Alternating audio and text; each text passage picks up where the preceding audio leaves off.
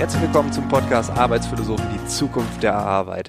Wir befinden uns gerade im Themenmonat Oktober und es geht um die Frage, brauchen wir eigentlich noch eine Hierarchie? Der Themenmonat heißt Hierarchie AD. Und genau deshalb habe ich heute einen Gesprächspartner, nämlich Gebhard Borg. Er hat ein Motto und dieses Motto lautet Betriebswirtschaft mit Menschen. Eigentlich zwei Stichworte, die relativ nah beieinander stehen sollten, in der Realität vielleicht sich gegenseitig ausschließen. Und genau deshalb hat er ein Buch geschrieben, nämlich das Buch heißt Chef sein, Fragezeichen, lieber was bewegen, Ausrufezeichen. Warum wir keine Führungskräfte mehr brauchen. Er passt also perfekt in diesen Themenmonat hinein und sein Buch erscheint am 19. Oktober im Handel. Alles dazu, alles zu ihm in den Shownotes, genauso wie zum Sponsor des Themenmonats Oktober, nämlich bigleap.de. Ich habe beim letzten Mal schon gesagt, Oliver Leisse, ein langjähriger Freund, Podcast-Kollege, Trendforscher, hat ein Zukunftsinstitut und Big Leap hilft Unternehmen KMUs dabei, den Sprung in die Zukunft zu schaffen. Es wird viel analysiert, es gibt Strategien, Innovationen. Ähm, er ist in einem sehr engen Sparring. Schaut einfach auch hier mal rein. Alles dazu in den Show Notes. Ansonsten darf ich jetzt sagen, ganz viel Spaß, ganz viel Freude und hier kommt jetzt das Gespräch mit Gebhard Borke.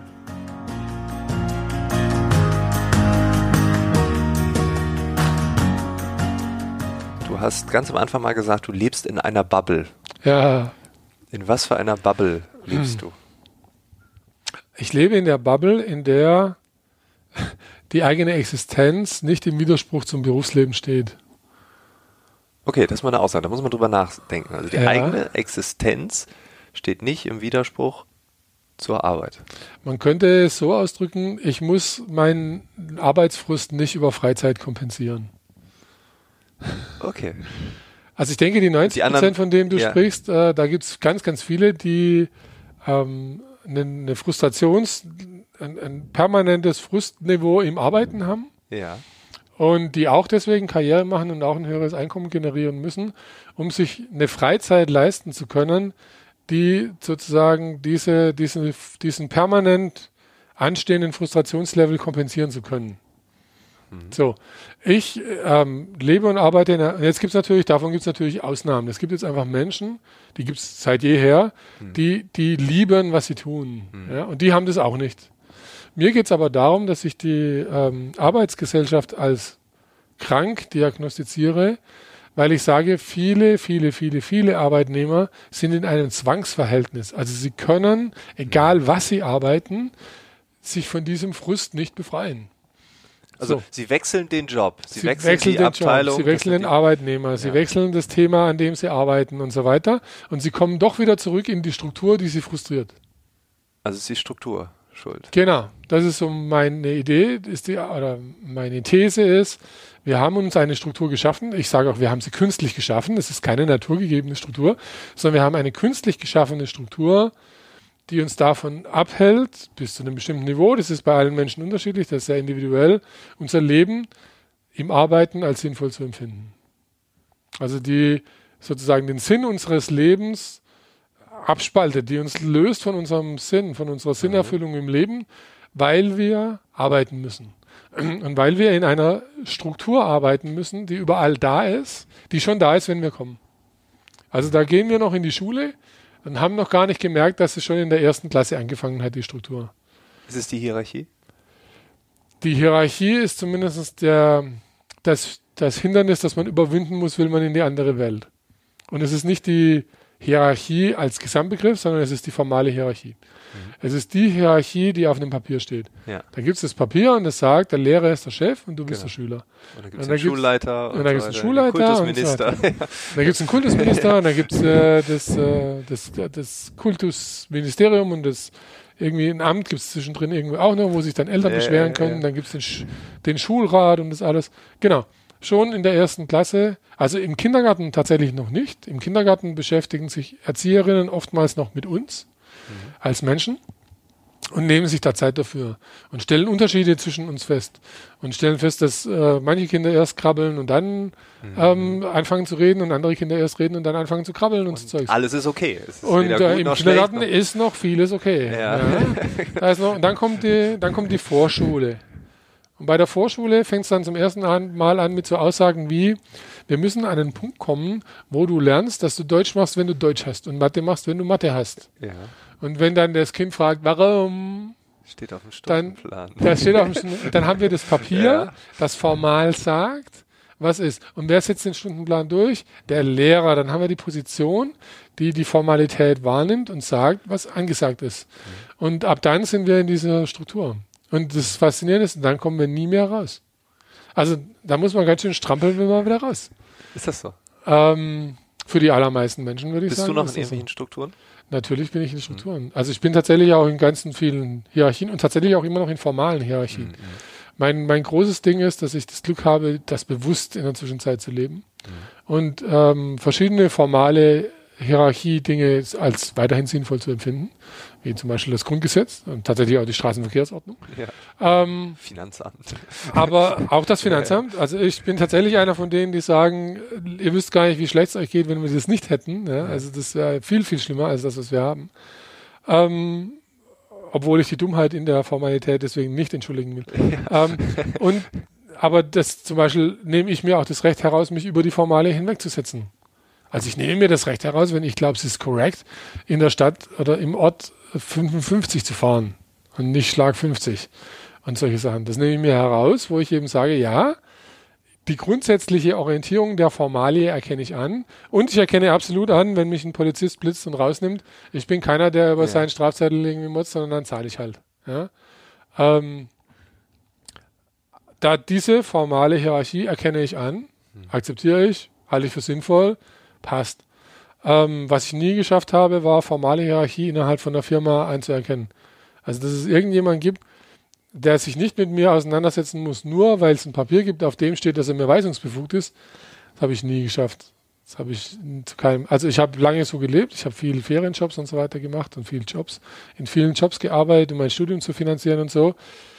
Aber das war damals schon immer mein Aufreger. Also nicht die Menschen, die da dahinter stehen, sondern Ja. mein Aufreger war, dass der Mensch tatsächlich durch ein blödes Stück Papier das Recht hat, mir Ansagen zu machen Ja. nicht sinnvoll, sie einfach zu begründen, nicht mir zu begründen, warum er glaubt, dass es sinnvoll ist, dass ich mich so verhalte oder so verhalte, sondern einfach zu sagen, ich bin dein Chef, du bist, Du hast zu machen, du hast Genau. zu sein. du hast sein, weil ich es sage. Ja, genau. Ähm, also nicht, weil weil es draußen kalt ist, weil die Straße gefroren ist oder sonst irgendwelche sinnvolle Dinge, sondern weil ich es sage. Punkt. Ähm, das, damit habe ich echt, damit habe ich große Schwierigkeiten. Und dann hast du angefangen, neue Systeme aufzusetzen in Unternehmen, die diese formale Hierarchie hatten. Dann habe ich angefangen, ähm, mich reinzuarbeiten in eine Betriebsökonomie, also Ja. nicht die Volkswirtschaft, sondern die Betriebsökonomie, also das Klein-Klein, Mhm. und mir die Frage zu stellen, was muss man eigentlich tun, wenn man diese formale Hierarchie vermeiden will? Mhm. Das habe ich aber damals natürlich nicht so präzise formulieren können. Also damals hieß es dann, keine Ahnung, wirklich selbstständige Prozesse, Biom-Budgeting, agiles Arbeiten, so wie wir das auch jetzt heute immer noch kennen. Äh, jetzt heißt es, glaube ich, New Work und die Zukunft der Arbeit und so Ja. weiter. All, all diese ganzen Buzzwords, Arbeit 4.0, all die ganzen Schlagwörter, das war für mich auch so. Und dann, aber irgendwann, in das, also vielleicht der Unterschied zwischen mir und vielen anderen, die in, in, im gleichen Gebiet unterwegs sind, war, ich war irgendwann sehr unzufrieden mit der Theorie. Also die Theorie gibt es schon lange. Die Theorien haben angefangen in den 20er Jahren des letzten Jahrhunderts. Okay. Ähm, in den 70er Jahren wurden sie bestätigt. Wir haben wissenschaftliche Nachweise, dass das stimmt und so weiter und so fort. Ähm, ich habe mir aber immer gedacht, ja, aber wie sieht es denn real in einer Firma aus? Ja, also, wo ja Menschen vollkommen irrational unterwegs sind. Das hat ja nichts damit zu tun, was du wissenschaftlich nachweisen kannst, sondern was die Leute glauben. Und wie sieht denn das jetzt in so einer ganz normalen Firma aus? Wo die Menschen das halt einfach auch nicht glauben, weil sie es auch nicht glauben können, weil sie auch kein Beispiel in ihrem ganzen Leben finden, wo das stimmen würde.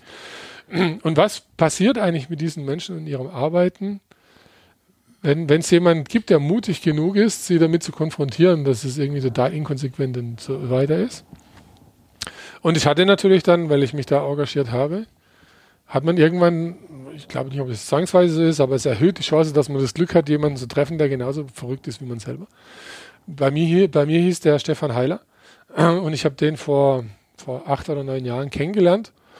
Und der, dem ging es emotional so. Also ich war ja so eher, ich bin so eher so verkopft vom Typ her.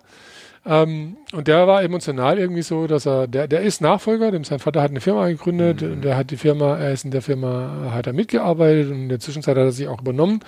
Und der war immer unzufrieden mit diesem Gefühl, ihm kam es immer komisch vor, andere Leute anweisen zu müssen. Also von der anderen Seite. Sein Namen auf dem Zettel zu lesen, genau. Sein Name auf dem Zettel zu du lesen. Du stehst hier, du darfst. Ge genau, befehlen. du darfst. Äh, oder noch, noch viel krasser, das ist ja noch viel krasser teilweise, du, du musst. Du musst, ja, ja. Also du musst jetzt den Leuten, du musst jetzt mal sagen, wo der Hase langläuft. Gerade bei der Nachfolge, wo du ja genau. noch, noch, den Alten im Hintergrund hast, der so. dann auch sagt, du musst, jetzt mach. Ja, das hat er ja gar nicht. Also er hat Nein, aber dieser Druck sehr, sehr ist ja da. Aber also es ist ja, eben ja. genau das. Du bist verantwortlich für, also es ist auch typischer Mittelstand, du bist verantwortlich für all diese Familien, wir, wir sorgen da und so weiter und so fort. Das ist auch das Selbstverständnis. Und dann musst du natürlich auch mal Ansagen machen. Mhm. Und der hat sich eben mit diesen Ansagen und dem allem immer sehr unwohl gefühlt. Und hat nach Alternativen gesucht. Ähm, und, äh, und wurde dann eben bei mir irgendwie fündig. Aber von, also von, wann, was sind vor acht Jahren, so, vielleicht sogar schon vor, also 2008, 2009, da hat es natürlich angefangen anzubahnen. Also der hat sich natürlich schon gedacht auch, was für ein schräger Vogel ist denn der Borg irgendwie? Ähm, und was erzählt er mir denn da eigentlich alles? Und dann hat er sich so rangetastet, aber eher intuitiv emotional. Und hat aber gesagt, ja, das klingt alles total schräg, aber emotional fühle ich mich gut da damit. Und äh, 2014 waren wir im Prinzip an dem Punkt angekommen, wo er gesagt hat, ähm, wir ziehen das jetzt durch, wir machen das jetzt. Und das war dann so, dass wir eben die ganze Belegschaft gefragt haben. Damals hieß es dann noch Dezentralisierung. Ja. Und dass man sich dezentral organisiert und so weiter und dass man ähm, prozessübergreifende, funktionsübergreifende Teams generiert und so weiter so, und so fort. Und ich war Organisationsentwickler, also ich bin tatsächlich auch Organisationsentwickler auch erfolgreich und so weiter gewesen über lange Jahre. Und, und habe natürlich gesagt, ja, Change-Prozesse in Firmen, das kriegen wir hin. Ja, ja. Kann ich. Äh, genau, kann ich. Äh, handwerklich auch und so. Ja, hier ist noch ein Zertifikat. genau. Und dann äh, fangen wir damit mal an. Ähm, und dann haben wir eben äh, zu den wirklich zur kompletten Belegschaft, haben wir eine Belegschaftsveranstaltung gemacht, eine, eine Betriebsversammlung, wenn man so will, eine zweitägige. Und haben eben zur gesamten Belegschaft gefragt, gibt es jemanden, der mitmachen will? Wenn wir die Firma Heiler umbauen in so eine Firma, gibt es dann jemanden, der mitmachen will. Und damals haben dann genug Leute Ja gesagt. Also es war tatsächlich nicht die Mehrheit, aber es hat ähm, doch ein paar Leute gegeben, die haben Ja gesagt und dann haben wir gleich unsere erste Lektion gelernt. Warum sagen die Leute denn Ja zu sowas? Ähm, also es gibt ein paar Leute, die haben Ja gesagt, weil sie das wirklich wollten. Also weil sie es verstanden haben, irgendwie, und auch dahin wollten. Das war ihre Idee. Ähm, das war aber nur ein Teil dessen, der Ja gesagt hat. Dann gab es Leute, die haben Ja gesagt, weil sie gesagt haben, okay, das ist die neueste Idee vom Chef. Ähm, also wenn ich meine Karriere nicht vollkommen zerstören will, dann sage ich mal ja. Ja, genau. Ja? Ähm, die haben aus diesem Grund Ja gesagt. Dann gab es welche, die haben Ja gesagt, weil sie genau wissen wollten, um was es da geht, um dann später dagegen sein zu können, und zwar wirkungsvoll. Die haben auch dazu Ja gesagt. Das war uns eigentlich alles egal. Wir haben einfach gesagt, ihr habt ja Ja gesagt. Wir, ja, ja, ja, wir steigen jetzt da ein. Tada! Und haben eben angefangen an dieser Dezentralisierung zu arbeiten und zwar eine Dezentralisierung, die eben die Belegschaft für sich selber entwickelt. Mhm. Also die Aufgabenstellung war, das war unser Transformationsprozess, ähm, die Belegschaft entwickelt und entscheidet sich für eine neue Aufbauorganisationsstruktur, die dezentral zum Markt ausgerichtet ist. Also wir gehen weg von dieser, von der bestehenden äh, patriarchischen äh, Formalhierarchie mhm. und es war überhaupt nicht jetzt drin beschrieben, wie viel Hierarchieebenen gibt es dann oder gibt es da nicht. Das war nicht Teil vom Paket, sondern Teil des Pakets war wirklich, wir schauen wieder mehr in den Markt raus, wir schauen mehr zum Kunden, wir orientieren uns stärker an der Resonanzfläche mit dem Markt und wir sorgen dafür, dass die Leute, die zum Markt rausschauen, kaufen wir eine Entscheidung tatsächlich mit dem Kunden zusammentreffen können. Und dass die alle die Kompetenz haben und die Fähigkeit haben und das Recht haben, solche Entscheidungen zu treffen. Wie viele das, Mitarbeiter waren das? Das sind zwischen, äh, das schwankt immer so zwischen 65 und 75 Mitarbeiter, okay. so die Größenordnung. Also durchaus ja. keine kleine Nummer, sondern so eine größere Nummer. Ähm, aber noch kein Konzern oder so. Ähm, und, und das haben wir eben dort angefangen. Ähm, und das haben wir jetzt erst in der Retrospektive haben wir das äh, verstanden und waren sehr konsequent da drin. Konsequent in dem Sinne, dass wir immer, wenn wir praktisch wieder an die Grenze gekommen sind, wo die Leute gesagt haben, es geht nicht, es gibt es nicht, es gab es noch nie, ähm, dass wir immer gesagt haben, ja, wir suchen jetzt aber kein, also wir gehen jetzt nicht zurück, sondern kann ja sein, dass es es noch nicht gibt, aber wir suchen jetzt eine Lösung da, wo wir sind und nicht da, wo wir herkommen sondern wir suchen eine Lösung, die irgendwie nach vorne orientiert ist. Also die Leute haben immer nach hinten geguckt. Ja, am Anfang auf jeden Fall. Ja, ja, ja. Also später dann irgendwann nicht mehr. Also es geschah dann irgendwann irgendwas. Und äh, das war so, da waren wir eigentlich schon weitgehend mit der nennen wir es mal die Transformation, die war dann schon weitgehend abgeschlossen. Also die Leute hatten tatsächlich ihre neue Struktur entschieden, sie haben sich dezentral organisiert, sie haben sich funktionsübergreifend organisiert, haben neue Teams gebildet, haben, sind umgezogen in der ganzen Firma und so weiter. Das haben wir alles zusammen mit der Belegschaft innerhalb von, ich würde sagen, vielleicht 18 bis 24 Monaten haben wir das alles hingekriegt. Ja ähm, haben auch verstanden, warum sie dann beteiligt sind da und warum das nicht über ihre Köpfe hinweg entschieden, haben irgendwann auch akzeptiert, dass es eigentlich auch für sie gut ist, wenn es so ist und dass sie viel mehr verstehen. Wir haben auf dem Weg dahin verstanden, ähm, man muss denen zeigen, wie die Firma dasteht, sonst können sie keine sinnvollen kaufmännischen Entscheidungen treffen und und und. Also da war viel, sind viel kleine Zwischenstufen. Stufen. Und dann gab es irgendwann eben den Moment, wo irgendein Mitarbeiter beim, beim Stefan im, im Büro stand und eben von ihm einen, einen Urlaubszettel unterschrieben haben wollte, also eine Urlaubs Bescheinigung. Und ähm, da hat der Stefan eben zu, das sich angeschaut und das war dann so ein Brückentag, so weiß ich, 3. Oktober auf Wochenende. Und, und da hat er dann gesagt, du warst doch zu spät dran, ja, jetzt willst du irgendwie vom Chef halt die Erlaubnis, da doch noch Urlaub nehmen zu können, da muss irgendeiner von deinen Kollegen zurücktreten, ja? so in die Art. Da hat der andere gesagt, ja, ja, ja, so ist es. Er war zu spät dran, ja. ertappt und so. Und dann hat der Stefan ihn gefragt, verstehe ich alles, aber war, also kann ich nicht machen, machen wir nicht mehr und so weiter und so fort. Du musst dich mit deinen Kollegen einigen. Ähm, aber warum kommst du zu mir? Und dann hat er gesagt, ja, du bist der letzte Mufti, den wir, also du bist die letzte Führungskraft, die wir haben. und ähm, dann äh, haben Stefan und ich uns zusammengesetzt. Stefan hat mich irgendwie, hat sich bei mir gemeldet und hat gesagt, weißt du was, weißt du was? Sag ich, was, was? Wir, wir, hatten immer genug zu tun. Also wir haben nicht das Problem gehabt, dass die Firma uns keine Aufgaben gestellt hätte. Was ist jetzt schon wieder so? Und dann hat er gesagt, wir haben keine Führungskräfte mehr. Und ich, wie jetzt war es. Und dann mussten wir, habe ich auch mal nachgedacht. Und dann war es eben so, dass irgendwie sieben Wochen vorher ist die letzte Führungskraft gegangen gewesen. Also hatte dann gekündigt, die letzte Führungskraft. Also wir haben Führungskräfte, die sich einfach umentwickelt haben, die keine Führungskräfte, keine disziplinarische ja. Weisungsbefugnis mehr haben. Und wir haben eben, da, also aber die, die letzte Führungskraft mit disziplinarisch, disziplinarischer Weisungsbefugnis, außer am Stefan, der das per Gesetz hat als Geschäftsführer, war dann gegangen. Und sie war schon vor sieben Wochen gegangen. Und wir hatten es nicht mitgekriegt. Dann war erstmal die erste freudige Erkenntnis, der Laden läuft, obwohl keine disziplinarische Führungskraft da ist. Ja. Ähm, und seitdem haben wir eben diesen Punkt, wo wir sagen, oh, formale Hierarchie kann man überwinden und das ist nicht per se ökonomisch schädlich. Ja? Ähm, und dann hat eigentlich die Reise tatsächlich begonnen. Also wir hatten da praktisch eine Transformation. Okay. Die Transformation, von der wir anfänglich ausgegangen waren, die war an und für sich schon durch an dem Punkt. Und dann ging es ähm, los. Und dann ging es aber los, weil ja. wir praktisch in einer Organisation waren, die keine formale Führung mehr hatte. Und wir jetzt natürlich dort äh, sozusagen die Herausforderung angenommen haben, zu sagen, wir gehen aber nicht mehr zurück. Wir haben auch mit den Mitarbeitern geredet, die, und haben die auch gefragt, wollt ihr wieder zurück, wollt ihr wieder Abteilungsleiter? Und dann haben alle gesagt, nein, nein, nein, alles nur das nicht. Ach, krass. Ähm, und seitdem suchen wir nach Lösungen für so eine ganz normale, also das ist eine, wenn man so will, das ist irgendwo angesiedelt zwischen Handwerk und Manufaktur und Industrie als Firma.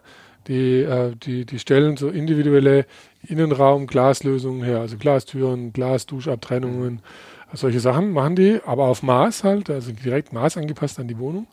Ähm, und ja, und haben halt so Monteure und so weiter und so fort. Und die haben eigentlich gesagt, das wollen wir nicht. Und wir haben uns dann gesagt, okay, wie finden wir jetzt die Lösungen, in diesem praktisch neuen, in dieser neuen Art der Firmenstruktur, ohne zurückzukommen auf diese formale Weisung. Mhm. Wie, wie kann uns denn das gelingen? Und, ähm, und haben dann, also das sind jetzt dann die letzten zwei Jahre, also die, die ersten zwei Jahre, würde ich sagen, war ein normaler Change zu einem dezentralisierten, zu einer dezentralisierten Firma.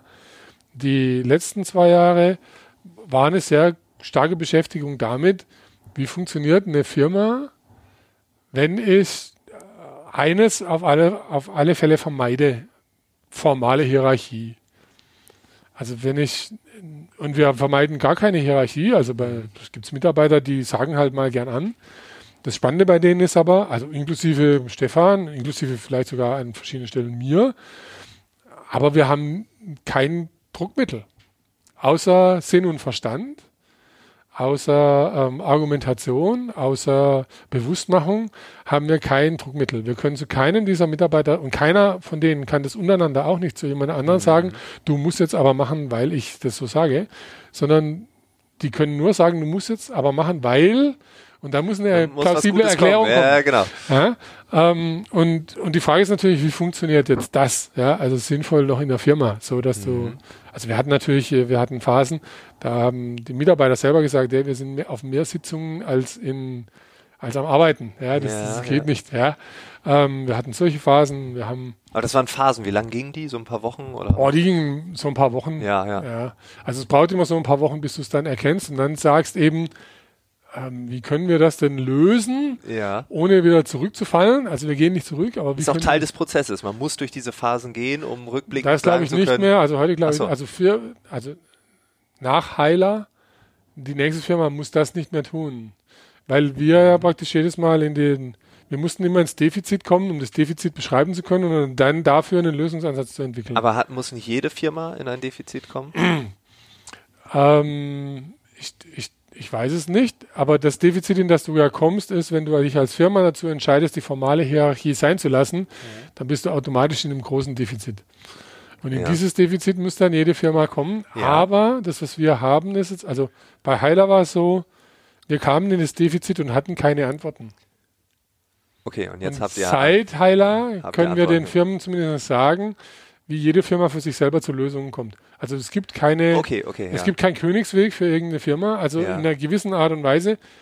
Die Checkliste, alles easy. Genau, das gibt das. Heiler zwei Jahre, ihr sechs Monate. das ist äh, hm, ja, genau. sehr anspruchsvoll. Ja, also ich will noch nicht mal dazu Nein sagen, das hängt sehr stark von der Firma ab. Ja, okay, aber diese Checkliste gibt es. Aber die so. Checkliste gibt genau. es so nicht. Aber was es gibt, ist jetzt durch Heiler gibt es ähm, wenn man so will, ein Framework, in dem man das Neue denken kann und zu neuen Lösungen kommt, die in der eigenen Firma wieder funktionieren mhm. werden. Das haben, also wir nennen das Denkwerkzeuge. Mhm. Das ist so aus der Systemtheorie Gerhard Wohland angelehnt. Ähm, der nennt seine Sachen auch Denkwerkzeuge, weil Denkwerkzeuge sind ist praktisch das Einzige, was dir fünf Millionen Ergebnisse liefern kann, aber trotzdem mit demselben Vorgehensschema. Ja, und da wir ja äh, keine Ahnung, wie viele hunderttausend Firmen in Deutschland haben, ja. Also ein, eins unserer Denkwerkzeuge heißt tatsächlich Firmen-DNA. Und jede Firma sollte natürlich ihre eigene DNA kennenlernen. Mhm. Und nicht die von Heiler. Das bringt der, also das bringt nee. einer Mercedes Was bringt macht ihr jetzt ja Innenfenster? Äh, genau, wir machen jetzt irgendwie Innenraumglas, irgendwie so, ja. Also ja. gestern haben wir noch Autos gebaut, aber heute ja. machen wir Innenraumglas. Das ist die Zukunft. Das, genau, das ist die Zukunft. ähm, das, das nicht, das ist nicht die Idee, sondern die, Idee ist, äh, die eigene DNA kennenzulernen, die eigene Firma reflektieren zu lernen um dauerhaft eben auch in der eigenen Firma auf formale Führung verzichten zu können. Gab es, äh, also Führungskräfte, klar, da, es waren einige, die haben sich weiterentwickelt und einige mussten dann gehen oder sind freiwillig gegangen. Sind freiwillig gegangen. Genau, weil die gesagt haben, was ein Scheiß, früher konnte ich Befehl und Gehorsam, jetzt habe ich... Nee, also es gibt zum Beispiel, es gab welche, die waren relativ jung, die haben gesagt, es ist voll doof in meinem Lebenslauf, ich brauche einen Lebenslauf, wo eben Karriere drin steht und Karriere ist Weisungsbefugnis. Deswegen kann okay. ich hier nicht mehr ja, weiterarbeiten. Okay, also ganz pragmatisch auch. Sehr pragmatisch. Also die meisten sehr pragmatisch. Okay, es, ja. ähm, es gab eine Führungskraft, die die einfach eine ganz lange Historie als Führungskraft in der Firma, Firmengeschichte hatte. Und man trifft ja als Firma, äh, Führungskraft nicht nur angenehme Entscheidungen. Mhm. Und die hat gesagt, hey, wenn ich wieder auf Augenhöhe mit den Leuten bin, da gibt's auch wirklich Geschichten mit Recht, wo man mich jetzt nicht leiden muss und mir überhaupt nicht helfen muss. Das stört wahrscheinlich eher als das. Und ich fühle mich da auch total unwohl, weil weil ich habe das ja gemacht, genau aus dieser ja, Grundlage heraus. Das ist auch ich, geil, ja. Ich werde natürlich vom System auch dazu genötigt, das zu tun, aber ich habe es trotzdem auf dieser Grundlage getan. Ähm, und ich und ich kann mir nicht vorstellen, dass es nochmal eine gesunde Beziehung wird, so von mir und von geil, Mitarbeitern. Geil, dass Leute das so ehrlich sagen. Und das war, das war ein ziemlich lang, auch ein ziemlich schwerer Prozess, weil der, also das ist das waren wirklich Menschen, die sich intensiv mit der Firma identifiziert haben mhm.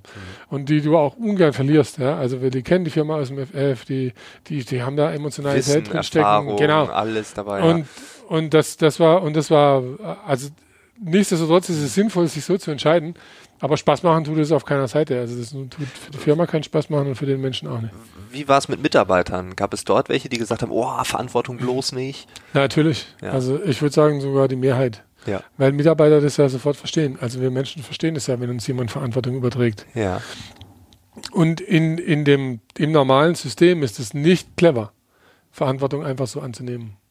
Also die, das, was viele behaupten, dass man Mitarbeitern Eigenverantwortung anbietet und dann sind die glücklich und dann funktioniert es auch, das ist ein, also habe ich noch nie bestätigen können. Kann ich in den letzten 18 Jahren, in denen ich dem, in der, in dem Umfeld unterwegs bin, nie bestätigen. Menschen sind klug, wenn sie sehr skeptisch darauf reagieren, dass man ihnen Eigenverantwortung überträgt. Weil, wenn man Eigenverantwortung hat, Fehler macht, das System die Fehler bestraft? Zum Beispiel. Warum noch?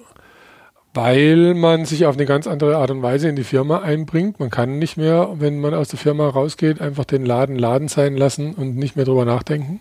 Mhm. Also das, das, das funktioniert nicht, ähm, weil üblicherweise Eigenverantwortung gegeben und genommen wird, wie es der Führungshierarchie gefällt. Mhm. Ähm, und man sich selber nicht darauf verlassen kann, dass wenn man eigenverantwortlich etwas beginnt, dass man A, am Resultat überhaupt noch beteiligt ist oder ja. irgendwas damit zu tun hat, ähm, weil sich extrem viele Menschen in ihrem Leben mit Eigenverantwortung schon an unterschiedlichsten Stellen derart die Finger verbrannt haben, dass sie es lieber lassen. Ja, okay. Also das im Vereinsleben, ja, ja. in der Schule, ja, während dem Studium okay. oder sonst, also dann kriegt man dann im Studium gesagt, du organisierst dich selber und du studierst das und dann kriegt man drei Tage später gesagt, du musst jetzt noch dein Wahlpflichtfach auswählen, weil sonst kriegst du dein Diplom nicht. Dann denkt man sich, ja, wo ist denn jetzt meine Gestaltungshoheit und so? Also die, unsere Erfahrungswelt spricht dagegen, damit vertrauensvoll umzugehen, das zu glauben. Und eine ganz andere Geschichte, weil Eigenverantwortung in, bei uns oft in Eigennutzenoptimierung endet. Also sehr viele Menschen, die sagen, sie arbeiten eigenverantwortlich in der Firma, verantworten vor allem, dass es ihnen besser geht. Mhm. Und das sehen auch viele andere, erleben es auch mit. Es gibt auch Erzählungen eben von sehr fortschrittlichen Firmen, ähm, die ich jetzt nicht beim Namen nennen will, aber wo als durchaus als Lichtbeispiele, als Lichtgestalten in für New Work und so gelten. Und wenn man dann eben da mal mit Mitarbeitern in den Firmen wirklich redet, dann sagen die, ja, die sechs, die gehören dazu, ich gehöre nicht dazu. Und die sechs machen halt Feierabend, wann sie wollen und die Arbeit, die liegen bleibt, bleibt bei mir auf dem Schreibtisch liegen und irgendjemand muss sie aber machen. Und ich stehe halt zu der, ich mag die Firma, ich bin da jetzt schon 15 mhm. Jahre und es fällt mir echt schwer, die Arbeit einfach nicht liegen zu lassen, so damit die mal merken, dass die Arbeit liegen bleibt. Und das ist eine große Herausforderung hinzukriegen, dass die mhm. Menschen verstehen, dass Eigenverantwortung bedeutet, die Interessen der Firma stets zu berücksichtigen. Glaubst du, dass dein Modell, was du gerade erklärt hast, der Case, dass der auch auf Konzerne ausweitbar ist? Äh, Im Sinne einer Arbeitsstruktur ja. Mhm. Ähm, Im Sinne dass, dass der Konzern sich als Struktur erhält, sehr schwer. Mhm. Also wenn wir, man kann Konzerne auf zwei unterschiedlichen Ebenen betrachten. Das eine ist eben, dass man die, dass man die formalen Strukturen der Konzerne versteht, äh, die sehr fix sind, die ja für sich schon kleine Staaten bilden und ja. so weiter. Ähm, und diese, äh, wenn man es äh, Gesellschaftsmodell technisch vergleicht, dann, dann sind wir hier äh, in irgendwas unterwegs vom Absolutismus bis zur Autokratie, aber nicht in der Demokratie. Also wir sind in sehr ähm, zentral oder formal hierarchisch dominierten Systemen einfach unterwegs. So, wenn ich jetzt hergehe und sage, ich, ich löse die formale Hierarchie auf, weil sie nicht notwendig ist, dann tue ich dort, wenn man so will, das Staatswesen auflösen. Mhm. Also bei einem kleinen, bei einem Mittelständler, was ich würde mal sagen, bis 300, 500 Leute, ist es noch nicht das Staatswesen. Mhm. Da ist es noch wirklich eine Struktur, die dazu helfen soll, dass die Firma stabil ist. Aber in einem Konzern ist es, ist es viel mehr als das. Es ist eine, es ist eine Kultur. Es ist, es ist alles, wenn man so will. Also das ist das bestimmende System. Ähm, und das bestimmende System funktioniert dadurch, dass dir praktisch deine Zustimmung kauft. Das ist was Konzerne, das gehört aber auch zum System. Also die, die bezahlen übertariflich und die bezahlen teuer und so weiter, weil die sich das kaufen. Ja? Ähm, und die kaufen sich aber keine Loyalität, aber sie kaufen sich stille Zustimmung. Und es funktioniert. Und Menschen machen ihre Kompromisse. Und äh, also ich habe auch in Konzernen Projektmanagement gemacht. Ich kenne auch die Konzernwelt ein gutes Stück von innen. Und, und ich bin lauter guten Menschen begegnet. Also ich bin keinem irgendwie Schwein oder also natürlich so statistisch, so viel Schwein bin ich auch begegnet. Aber an und für sich bin ich den meisten Menschen da sind total okay. Ja, natürlich. Und ich mag die sehr und so weiter. Und wenn man aber mit denen mal die Chance wahrnimmt, zu versuchen, in den Kern zu kommen, äh, dann, das dürfen die natürlich nie öffentlich sagen, aber in, sag, insgeheim sagen die, hey Kollege, ich verdiene hier keine Ahnung wie viel tausend Euro jeden Monat, ich habe im Prinzip eine dreieinhalb Tage Woche, ich habe hier das beste Leben. Okay, ich muss mir halt alle drei Wochen muss ich mich gängeln lassen, muss mir von irgendeinem Vollidioten sagen lassen, was ich zu machen habe und wie es zu gehen hat. Aber damit komme ich klar. Also für das Geld und die ganzen anderen Annehmlichkeiten ziehe ich das durch. Ja, und die ziehen es halt durch. Das ist jetzt nicht so, dass die sich ihren Lebenssinn erfüllt sehen da drin. Aber die haben definitiv genügend Wohlstand, um ganz viel in ihrer Freizeit zu kompensieren. Ja. Und wenn jetzt ich da ankommen würde, dann würde ich das ja, also ich stelle das ja alles in Frage auf allen Seiten. Ja. ja. Das ist, ähm, das finde ich schwer vorstellbar. Also ich kann es mir, ich kann es mir nicht vorstellen. Nichtsdestotrotz, und das weiß ich auch, gibt es in Konzernen, das nenne ich dann so, immer wieder Inseln der Glückseligkeit. Also ja. es gibt in jedem Konzern, ja. Und das ist das, was Konzerne auch gerne benutzen, die sagen zu mir, ja, aber da und da und da arbeiten wir genauso, wie du sagst. Und das stimmt auch sogar. Ja, Dann ja. haben die irgendwie eine Tochtergesellschaft ja, oder, oder Spin-off oder einen Projektbereich oder sonst irgendwas. Und da arbeiten die wirklich nahezu genauso, wie ich das sage. Oder dann machen die Labors für neue Arbeit und Agilität und, und, und was weiß ich, 2020 sind die Gehälter bei Daimler auch transparent oder sonst irgendwas. Und dann machen die das in verschiedenen Bereichen und dann machen die vielleicht sogar mehr, als ich jemals erreichen werde. Ähm, es findet aber in diesem Kosmos in dieser, in dieser Bubble findet das statt und es ist nicht ehrlich, sondern am Ende des Tages ist es eine Riesenschweinerei. Und, äh, und die, die größte Schweinerei finde ich, dass man mittlerweile das als Image verkauft und du hast eben gesagt, man fragt die Mitarbeiter, also ja, die sechs da schon, wir hier nicht. Und dann kommen neue Menschen dahin mit diesem neuen Bild. So ja. geht Arbeit hier ja. bei diesem Arbeitgeber. Dann kommt man rein. Wenn man Glück hat, ist man die siebte Person. Wenn man Pech hat, ist man einer von den 2000 anderen. Die Wahrscheinlichkeit kann man sich ausrechnen. Ich glaube, wir haben noch ganz viel Arbeit vor uns. Aber es geht. Und das ist das Faszinierende. Also das äh, Faszinierende ist, dass ich wirklich mit Heiler zusammen erleben durfte, dass, dass es A, einen Geschäftsführer gibt, der in die Konsequenz gegangen ist ähm, der natürlich viel von seinem äh, Berater gefordert hat in der Zeit, in der er eine Konsequenz gegangen ist. Aber dass es auch B, Menschen gibt, die, die sich da, die darin zufrieden sind. Im Sinne von, also wenn man zu Heiler geht und man mit denen redet, dann wird man feststellen, die sind auch sehr unzufrieden mit ihrer Firma und da läuft auch jeden Tag irgendwas schief und dann klappt was nicht und klar. Aber man kann ihnen diese Lackmustestfrage stellen. Sollen wir zurück? Sollen wir wieder äh, Abteilungsleiter einstellen oder Bereichsleiter oder irgendwas? Und dann sagen alle, nee, nee, alles, alles, aber das nicht. Das macht man nicht mehr. Und, ähm, und das ist so, dass nichtsdestotrotz gibt es wie in jeder Firma dort viele Probleme und es gibt Stress und was weiß ich, das ist alles ganz normal. So wie in jeder anderen Firma auch. Aber die Menschen sagen halt, nee, wenn wir gestalten wollen, dann können wir, und das hat tatsächlich Konsequenz. Hm. Also kein praktisches Beispiel. Ähm, es gibt, es gab äh, mit, einer, mit einer ganzen Lieferantenbranche gab es Qualitätsprobleme, ähm, wo, wo man eben, also wo die ganze Branche Probleme hatte, die Qualität, die die Firma Heiler braucht, zu liefern. Ähm, und dann gab es halt Riesenärger in der Firma, weil halt die Leute, die montieren müssen und so, gesagt haben, das ist alles, also vieles ist hier Schrott. Also vieles, ich muss viele Montagen abbrechen, das kann ja nicht, also wir, die wissen halt, was die Firma verdient und so. Das kann nicht ökonomisch sein, das kann nicht das wirtschaftlich sinnvoll sein, dass ich so viele Montagen abbrechen muss und das liegt halt an diesen Produkten. Und dann hat man versucht, andere Lieferanten zu finden und bei allen Lieferanten war es im Prinzip das gleiche Qualitätsproblem. Dann hat man festgestellt, dass auf Lieferantenseite der Qualitätsanspruch schlicht und einfach über die komplette Branche, also komplette Markt, ist der Qualitätsanspruch geringer als der von Heiler. Und dann haben eben die Mitarbeiter gesagt, naja, wenn wir sozusagen, also wenn wir den, wenn wir eine ganze, eine ganze Branche kannst du nicht dazu zwingen, ihre Qualitätsstandards zu ändern. Wenn wir das nicht können, dann müssen wir praktisch die Qualität in-house erhöhen.